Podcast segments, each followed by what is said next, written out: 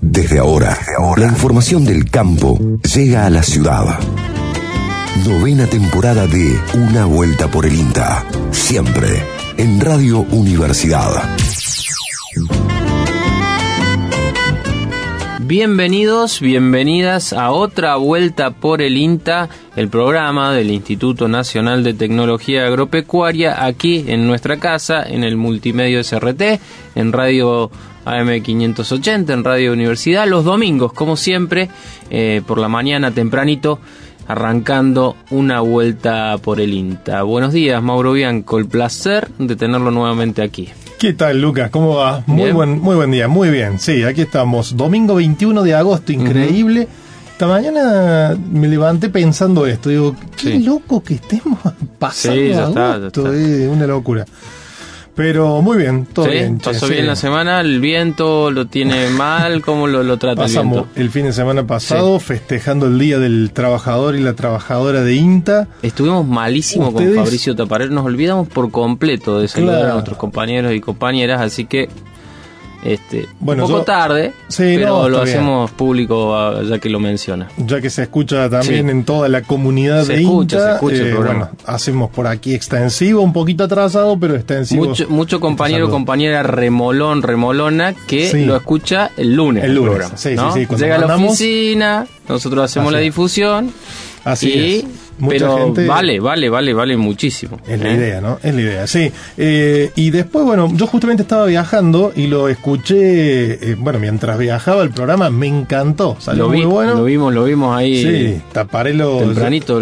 ya es el jugador de toda la cancha que bien sale en todas las jugadas que, lo, que uno lo, ponga, así que. Se escuchó bien desde ah, afuera el programa. Sí, excelente. Qué bueno. Me encantó. Me alegro. a mí me pasó lo mismo, así que uno se queda tranquilo cuando pega el faltazo por alguna que otra cosa de que marcha la cosa. Sí, y ¿eh? aparte a nosotros nos llegan siempre mensajes buenos, nunca nos llega nadie que nos critique feo, así que nos vamos contentos. Sí, bueno, bueno, eso es un poco lo que sucede en el 3572 528693 3572 528693 nos pueden agendar como una vuelta por el INTA, nos mandan mensajitos, eh, consultas, le puede, pueden pedir que les llegue el link con el programa durante la semana por si no lo escuchó.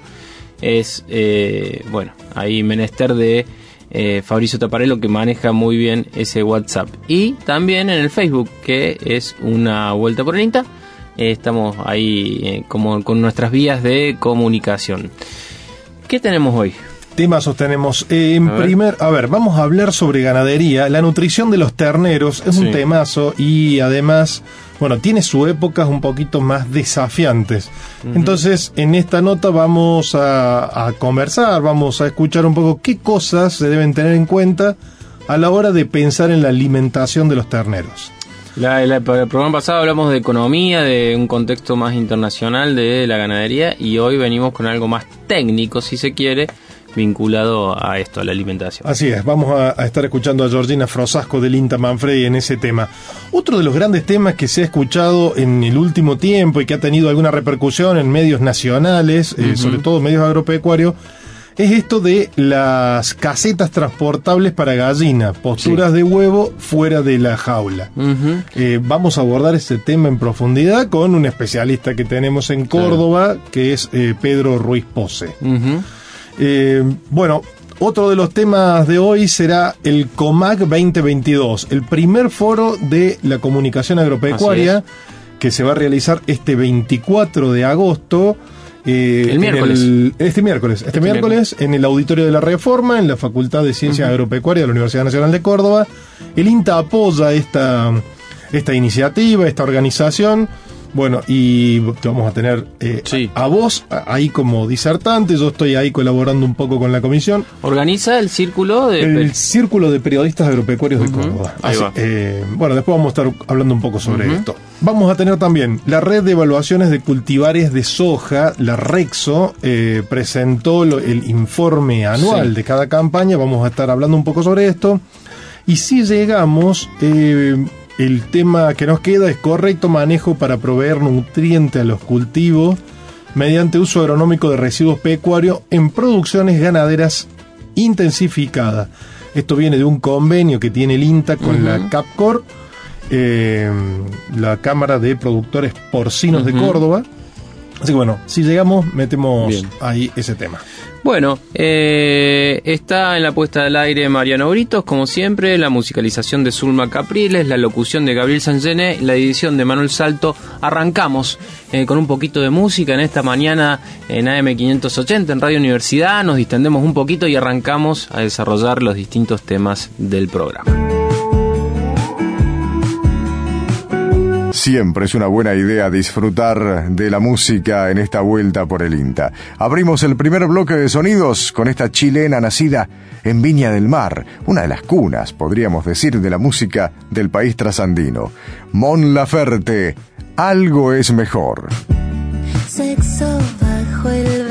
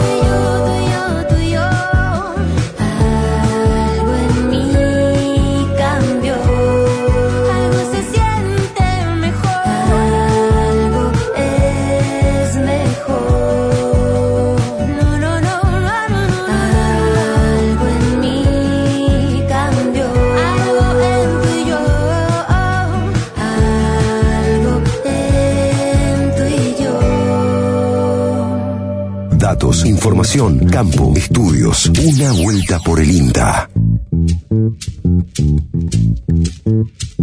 Bien, primer bloque, segundo bloque de una vuelta por el INTA. Eh, al principio del programa decías que es un tema que tuvo cierto, cierta repercusión nacional, esto de las casetas eh, para la crianza de aves, que es un sistema de cría distinto.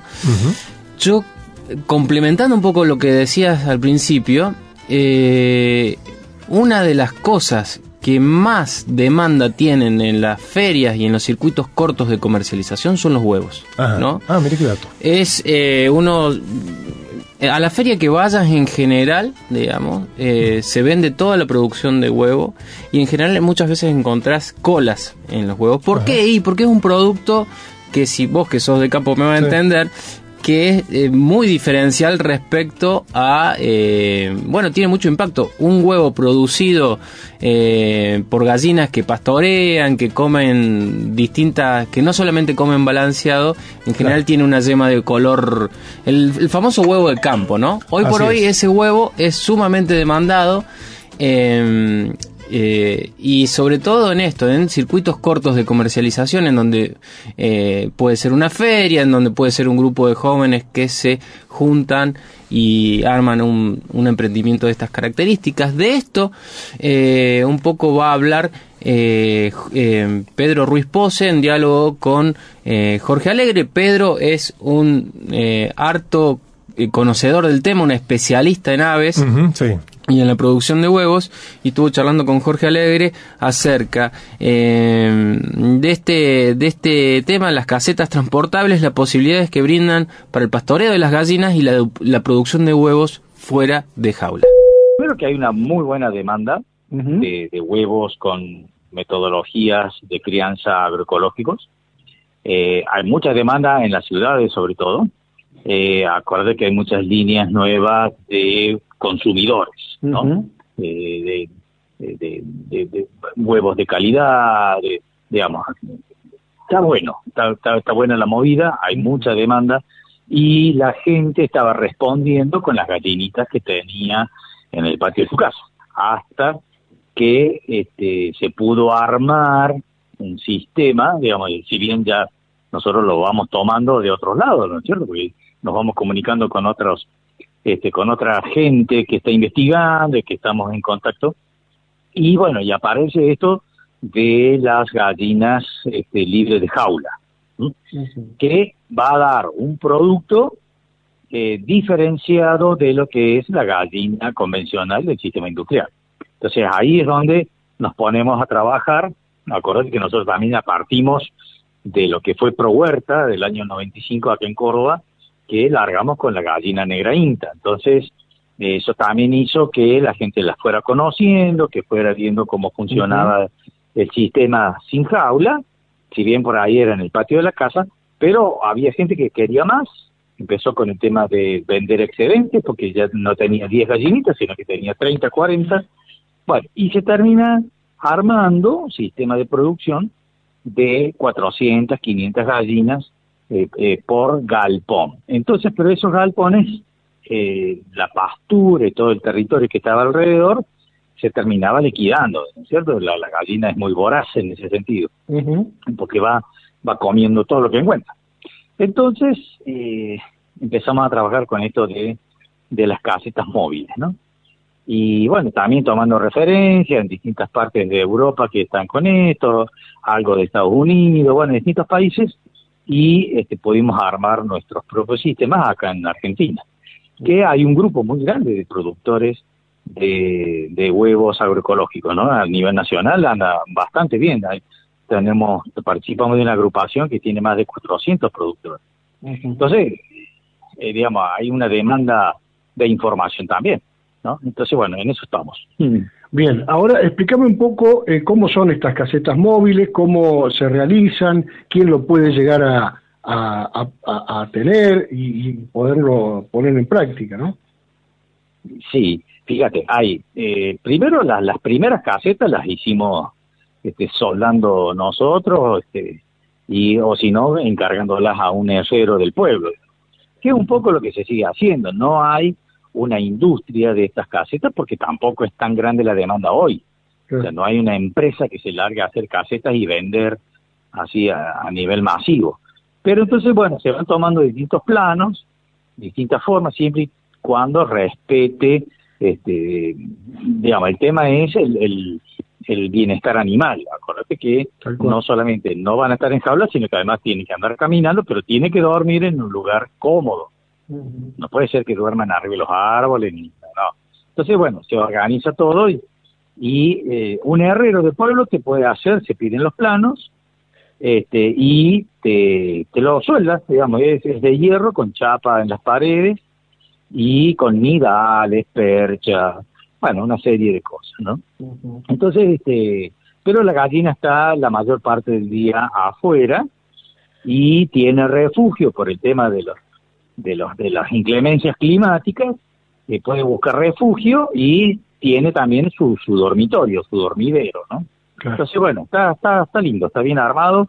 Y otra de las cosas que tiene, que el huevo que se vende tiene una diferencia en el precio también, porque este es otro sistema de, de, de, de cría, ¿no es cierto? Eh, estas producciones no son de venta masiva, generalmente es para el, el mercado cercanía.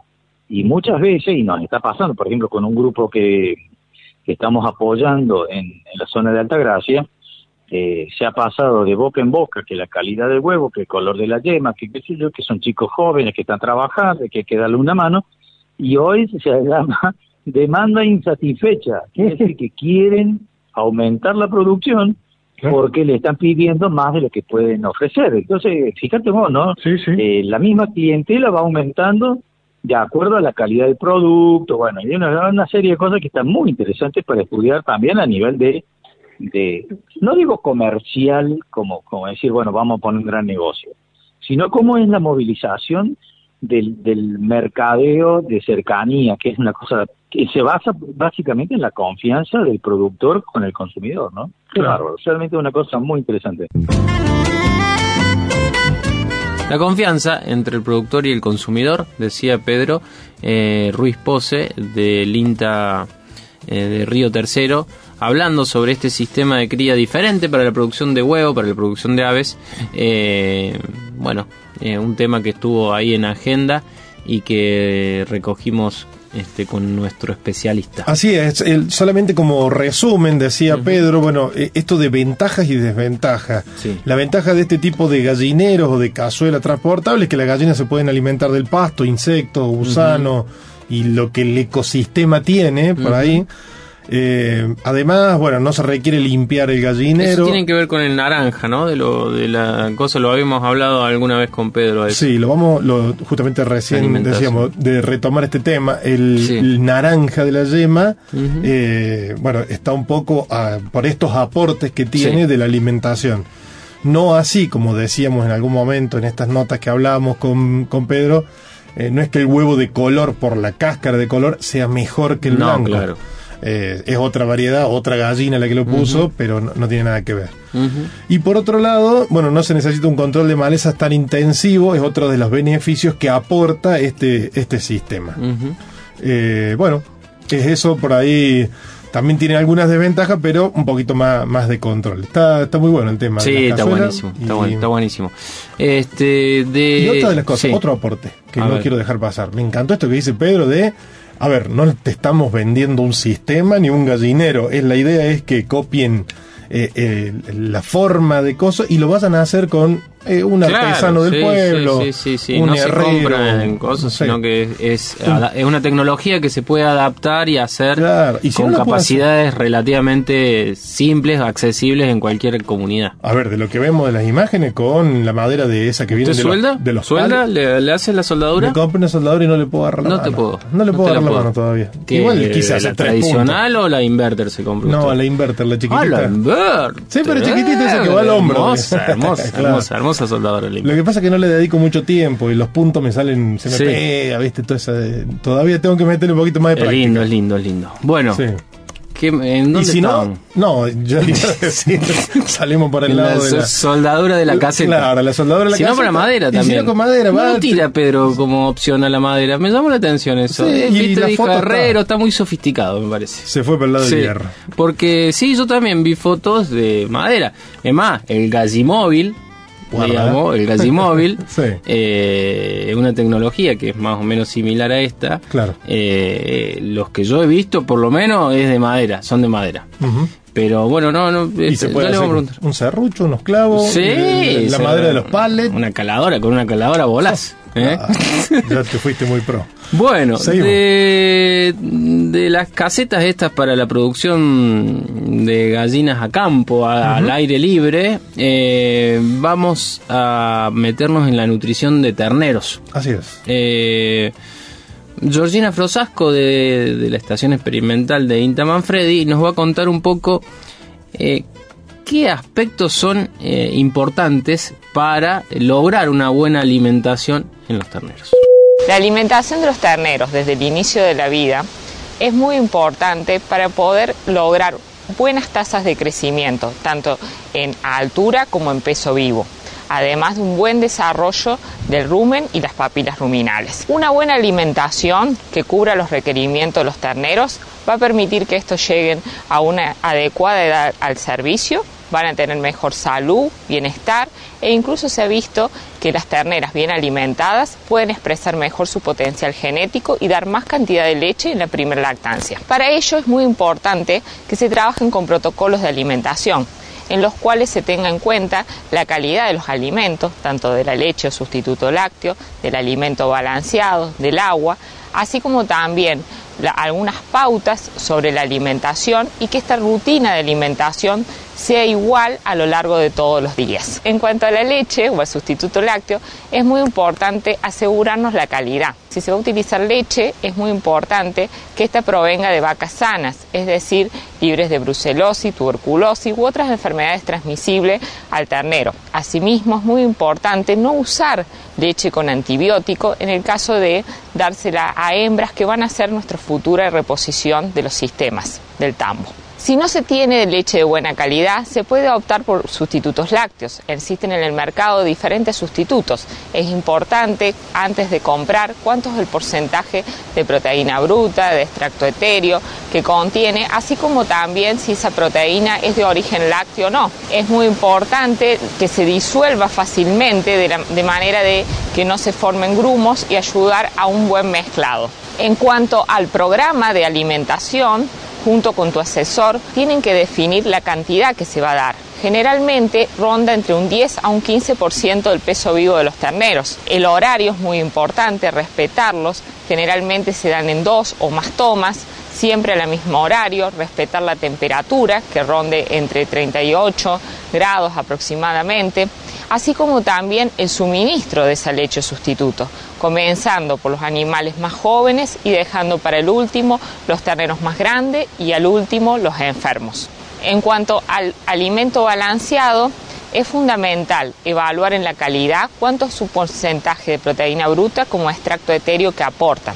Utilizar alimentos balanceados que sean formulados específicamente para los terneros de crianza que no contengan, por ejemplo, urea, que puede producirle trastornos al ternero. Se debe comenzar suministrando alimentos balanceados desde las primeras eh, semanas de vida, dando un puñadito, muy poca cantidad, y a medida que el ternero va incrementando su consumo, ir aumentando la cantidad de alimento balanceado y si uno ve en el recipiente, en el comedero, balanceado que está deteriorado, sucio, que se ha humedecido, es importante descartarlo y colocar alimento balanceado nuevo. Cerca de las leche deberíamos estar en consumos de alrededor de un kilo, un kilo y medio o más.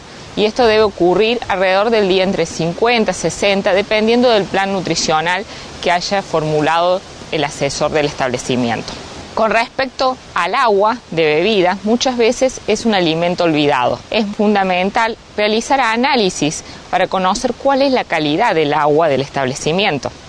Al menos dos veces al año se recomienda llevar una muestra al laboratorio para analizar su composición, tanto química como microbiológica. Muchas veces es la misma agua la que puede estar produciendo diarrea a nuestros terneros. Asimismo, es muy importante controlar que en todo momento los terneros tengan agua disponible.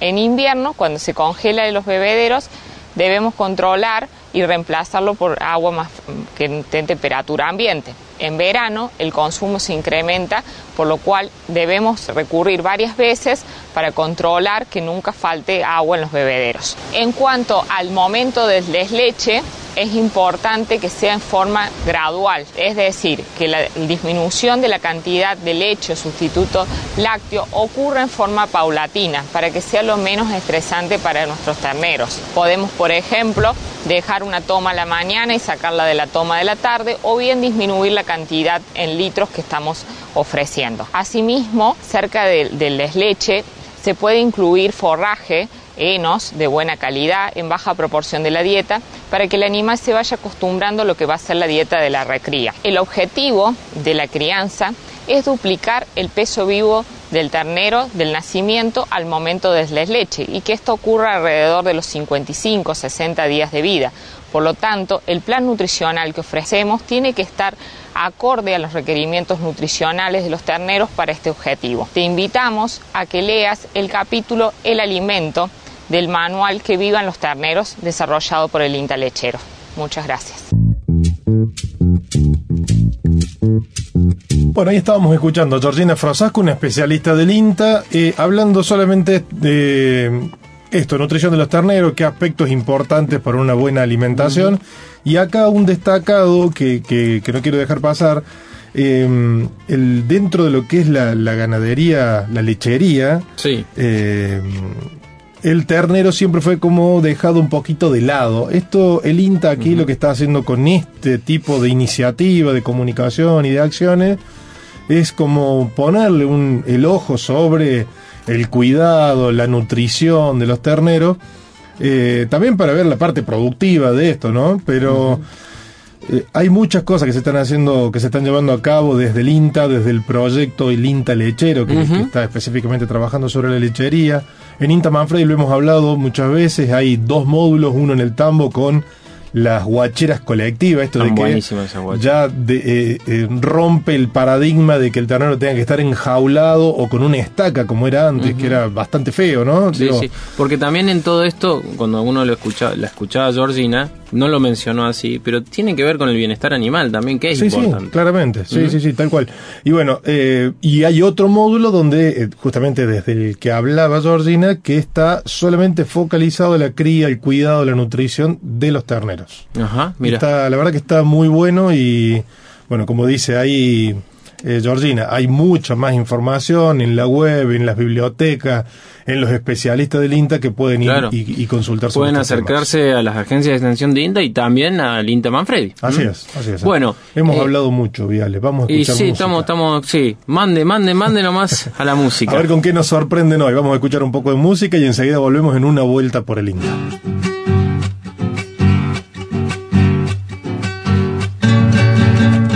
Fue reconocido por su voz y su técnica de canto considerada única, además de por sus cualidades como percusionista, en particular con el bombo legüero. Su nombre, Alfredo Ábalos. Lo recordamos con esta chacarera del patio.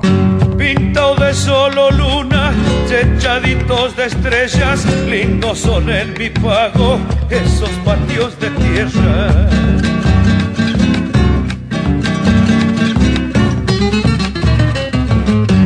Patio cara de viejo donde tendía mi mamá el pan que en la batea lavando no ganaba.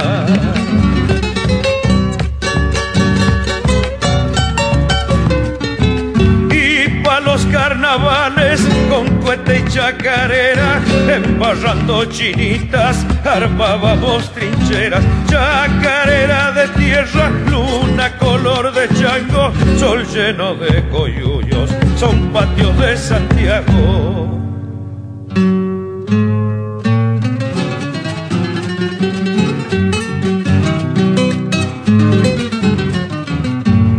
Estas chamuscadoras de hombres, bichos y plantas en patios arbolados se hacen agua y tinaja.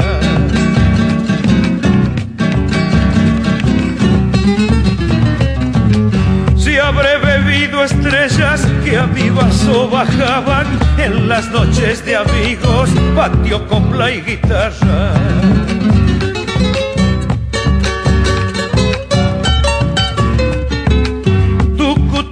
Nos alumbran las noches de concierto de grillos trovadores en los patios desiertos. Chacarera de tierra, luna color de chango, sol lleno de coyullos, son patios de Santiago. Datos, información, campo, estudios. Una vuelta por el INTA. Bueno, volvemos el tercer bloque de una vuelta por el INTA, por la M580, la Radio Universidad. Y habíamos anticipado que eh, en esta época se presentan anualmente los resultados, el informe de la red de cultivares de soja, la famosa Rexo, que tiene un capital del INTA que, junto con un convenio de la Asociación de Semilleros Argentinos, trabaja, bueno, en... Eh, todos los años siembran los cultivares que las empresas eh, aportan, que las empresas presentan, y se presenta, bueno, el resultado de estos informes.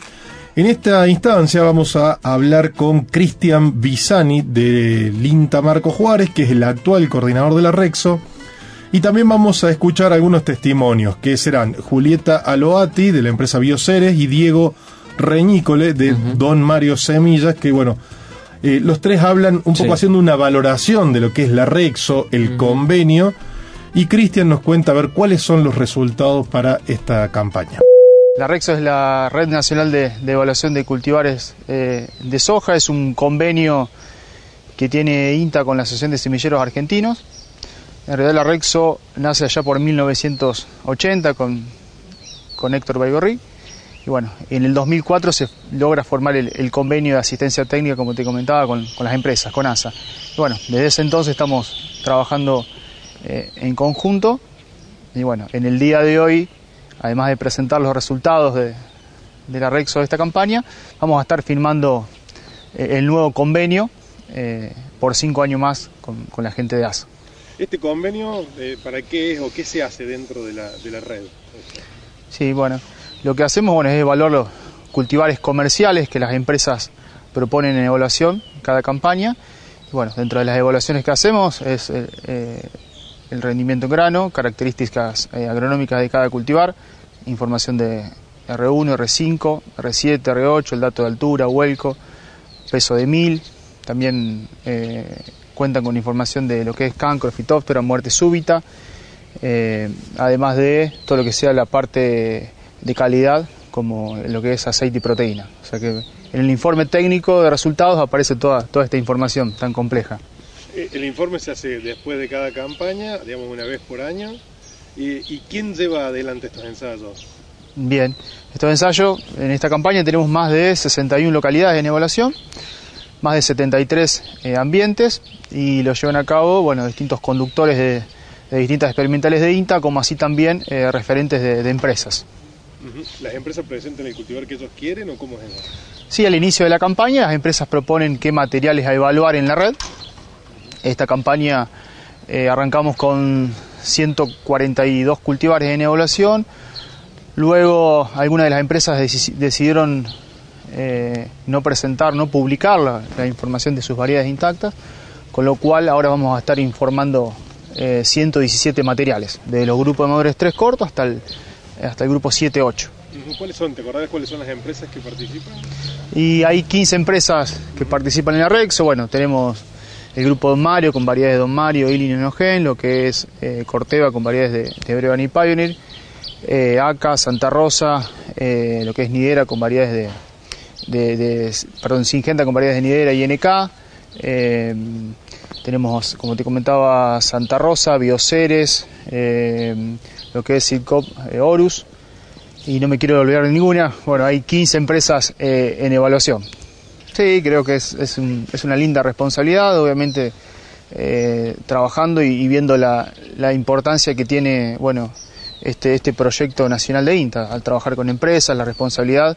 Justamente trabajamos no solamente para las empresas, sino también para los productores. esto es eh, lo que siempre digo es información para los productores, poder elegir cultivar, es decir, bueno, qué variedad empieza la campaña, qué cultivar tengo, tengo que elegir, entro de Rexo, miro, entro a la, subregión donde estoy y bueno, ahí tengo información para, para decir qué variedad elegir para a tener en cuenta para la próxima campaña. Los productores justo esperan todos los años, después de cada campaña, el informe de la Rexo. Sí, por eso justamente estamos tratando de, de anticiparnos en lo, posible una semana antes, para que bueno, el productor pueda tener la información lo, antes posible, para tomar decisiones a la hora de elegir cultivares. Bueno, ahí estaba Cristian Bisani que le preguntábamos, los productores justamente están todos los años esperando este informe porque les dice, bueno, eh, como, como explicaba Cristian, son muchas variedades que las empresas presentan, se siembran los ensayos en diferentes lugares, en diferentes lotes que están a lo largo y ancho de la región pampeana.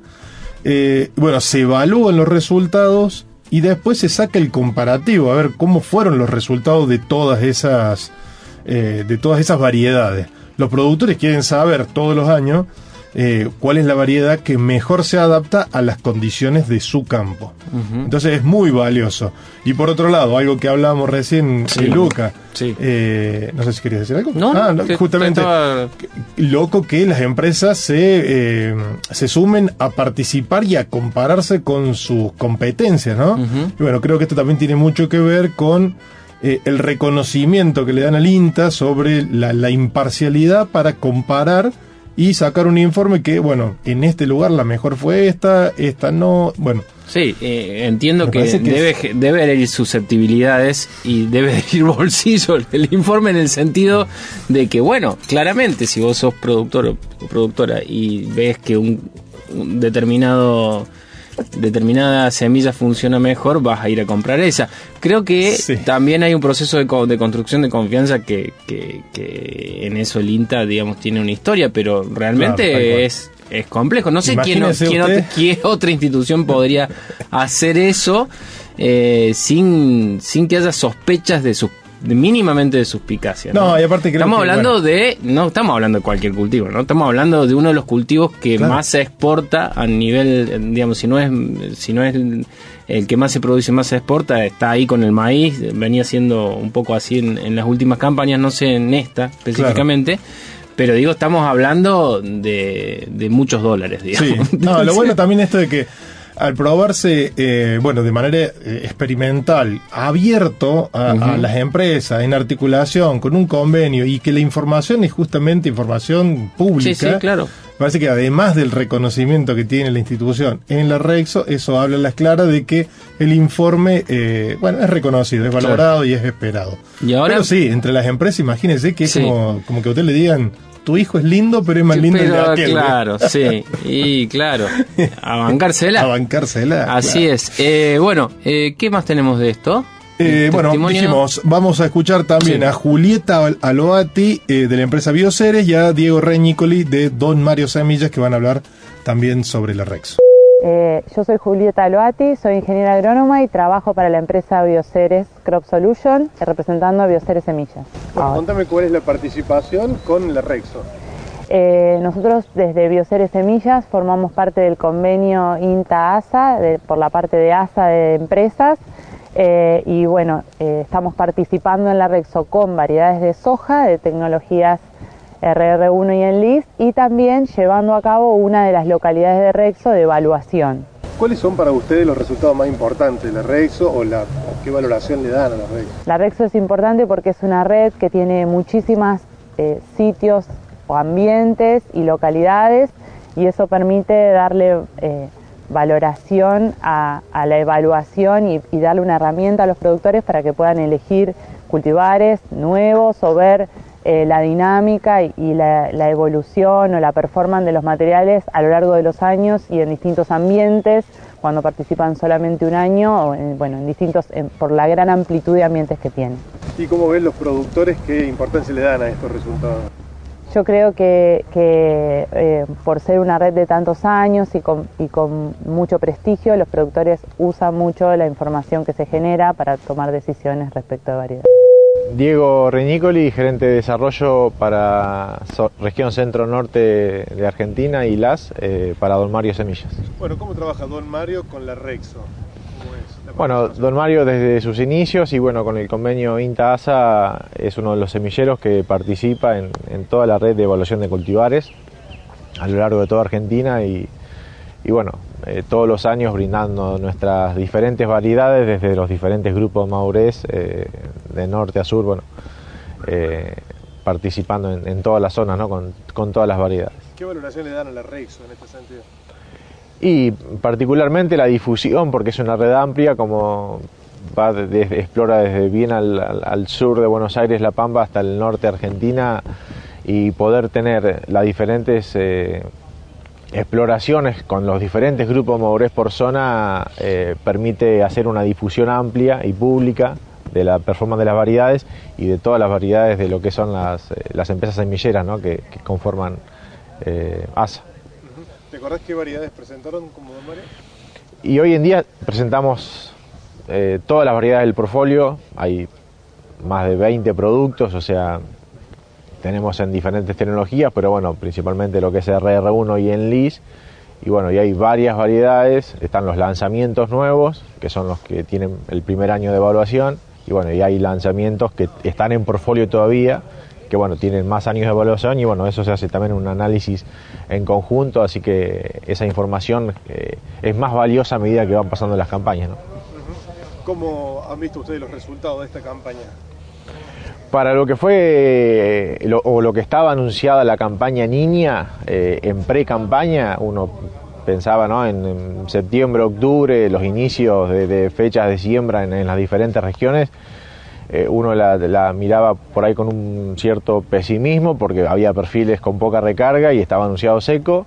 Y después en general, cuando vemos los rendimientos promedios, eh, si bien hubo zonas que tuvieron rendimentos un poco inferiores a otras, a, a la histórico, pero en general fue una buena campaña en cuanto a rendimientos cuando vemos ¿no? un poco el, el acumulado de lluvias.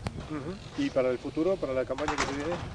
Y bueno, también similar, es una campaña que venimos con muy poca recarga, hace más de, hay zonas que hay más de dos meses que no llueve y, y también está anunciado por lo menos una primavera o diciembre niña hacia neutro ya eh, hacia el verano, o sea que va a ser muy claves eh, eh, el tema de, de- los manejos en cada zona, cómo, cómo, cómo pudo, pudieron cada productor hacer su manejo del lote para, para poder eh, maxifi- maxificar el rinde ¿no? en esos lotes, sabiendo que puede haber zonas con bajas precipitaciones. Julieta Yuati de Bioceres y Diego Renicoli de Don Mario hablaban sobre eh, esta red que existe en INTA, la Rexo, la red de cultivares de soja que bueno eh, presentó sus resultados de cara a una nueva campaña. Así es.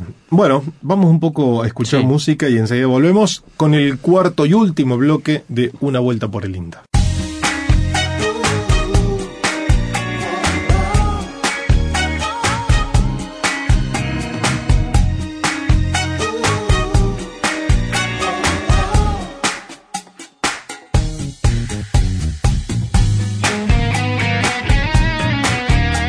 Rhythm and Soul, Funk y Disco. Esos son los géneros que ha recorrido Cool and the Gang en su prolífica historia. Llega este grupo de Nueva Jersey, Estados Unidos, con High.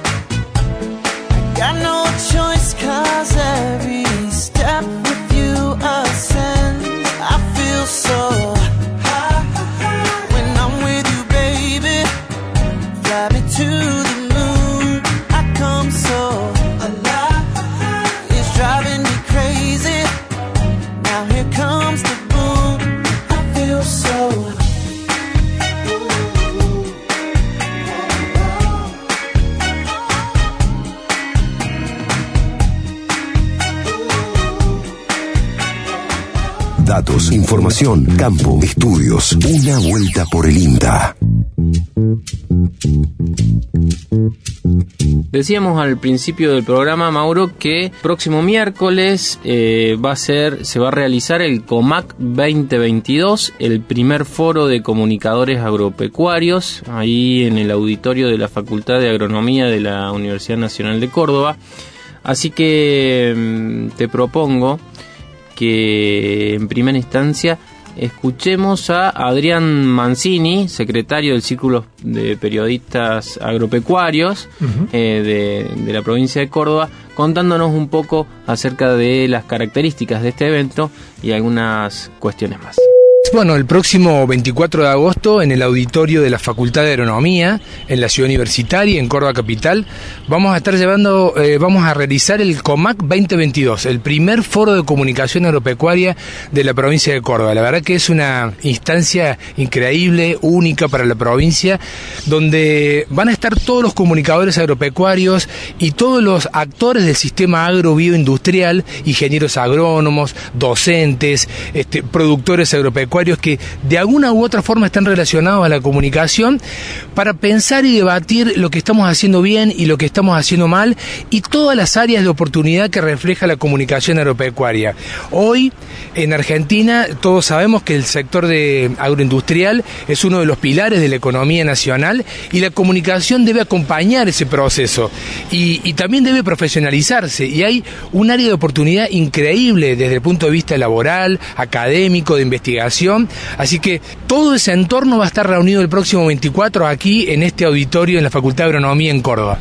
Porque si uno mira en perspectiva esta situación, eh, se va a dar cuenta que, eh, por ejemplo, los estudiantes de comunicación en distintas facultades, no solamente en la nacional, sino en todas las unidades académicas de la provincia y del país, o los estudiantes, por ejemplo, secundarios con orientación en comunicación, eh, nadie tiene en el radar la posibilidad de evaluar, estudiar o especializarse en la comunicación agropecuaria. Y la verdad que hoy esto significa una oportunidad única porque el sector demanda profesionales capacitados, profesionales formados y por eso el 24 de agosto va a haber disertantes de primer nivel. De Argentina nos van a acompañar eh, docentes, doctores en comunicación desde Buenos Aires, periodistas destacados como Matías Longoni, por ejemplo, que es uno de los referentes hoy a nivel nacional, y también nos van a estar acompañando pensadores de la comunicación de México, de España, de Alemania. De Alemania, por ejemplo, va a estar este, una, una persona que es la encargada de prensa de organizar la exposición más grande del mundo, Agritécnica. Eh, bueno, ella va a estar en formato sincrónico, virtual, contándonos su experiencia y cómo hacen para coordinar la comunicación de un evento tan grande como ese a nivel global. Y la frutilla del postre es el último panel donde vamos a estar presentando el, el ICA, el Instituto de Comunicación Agropecuaria. Esto que es una instancia superadora de la Universidad Nacional de Córdoba donde se han unido para trabajar la Facultad de Comunicación, la Facultad de Agronomía y el Círculo de Periodistas Agropecuarios de Córdoba. Entre los tres se está creando el Instituto de Comunicación Agropecuaria donde va a estar donde se va a presentar formalmente ese día y donde se va a anunciar la primera instancia de capacitación el primer trayecto de comunicación que sería una diplomatura en comunicación agropecuaria. La entrada es totalmente libre y gratuita. Eh, todos aquellos que estén interesados se pueden inscribir en el sitio web, en el sitio del CIPAC, cipac.com.ar barra comag 2022. Allí está todo el programa y el acceso para inscribirse. Un detalle importante para que si quieren los que van a venir eh, a Córdoba Capital, tenemos convenios con hoteles este, que solamente nombrando que van a estar en el Congreso tienen un descuento promocional muy importante tenemos que ese día al mediodía va a haber un almuerzo también para los asistentes, totalmente gratuito. Este, están todas las posibilidades dadas para que nos acompañen el 24 en el auditorio, en este auditorio que está aquí detrás nuestro, de la Facultad de Agronomía en la ciudad universitaria.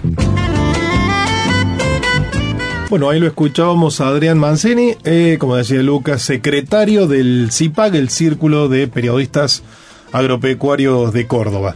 Eh, también lo vamos a escuchar al presidente del círculo. Eh, bueno, como decíamos la otra, en el otro, el programa anterior, las eh, muchas provincias argentinas tienen estas especies de círculos o asociaciones de periodistas Sí. del agro. Y hay una que ya cumplió 60 años, que es el CAPA, es el Círculo Argentino de Periodistas Agropecuarios, que nuclea a, a nivel nacional. Nacional. Pero el CIPAL tiene, eh, bueno, pocos años, pero un trabajo muy, muy lindo aquí en la provincia de Córdoba. Y bueno, tiene dos avances, como decía recién Sí. Adrián, muy grandes. Uno es esto, este evento sin precedentes, un foro especialmente para eh, conversar, hablar, discutir, intercambiar sobre comunicación agropecuaria.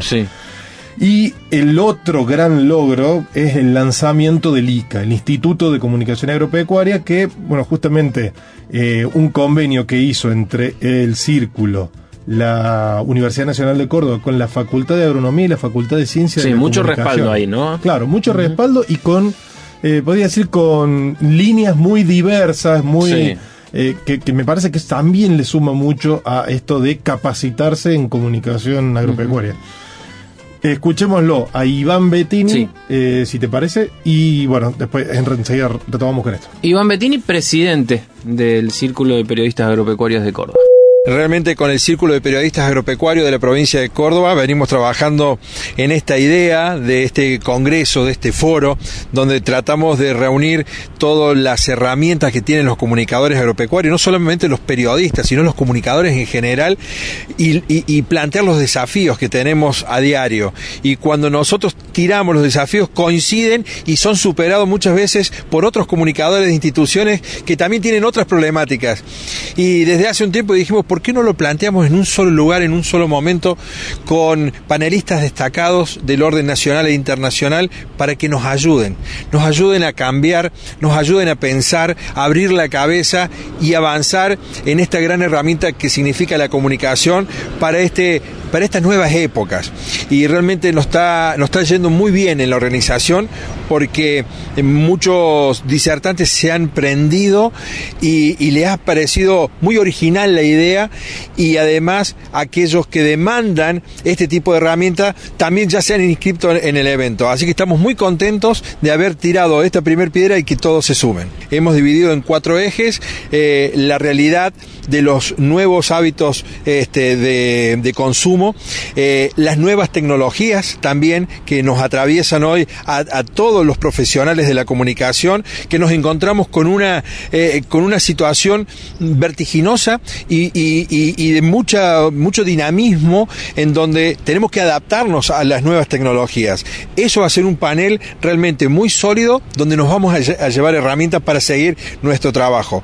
La comunicación institucional, cómo desarrollan los profesionales en relación a las instituciones, a las empresas. Tendremos disertantes a nivel nacional, por ejemplo, del Instituto de Promoción de la Carne Vacuna Argentina, cómo avanzan con la comunicación para aquellos nuevos ámbitos del consumo de la carne, el ejemplo que ellos están trabajando y también de cooperativistas, de comunicación en cooperativas, pequeñas cooperativas, el trabajo a diario, pequeño que se hace en, disti- en distintas comunidades.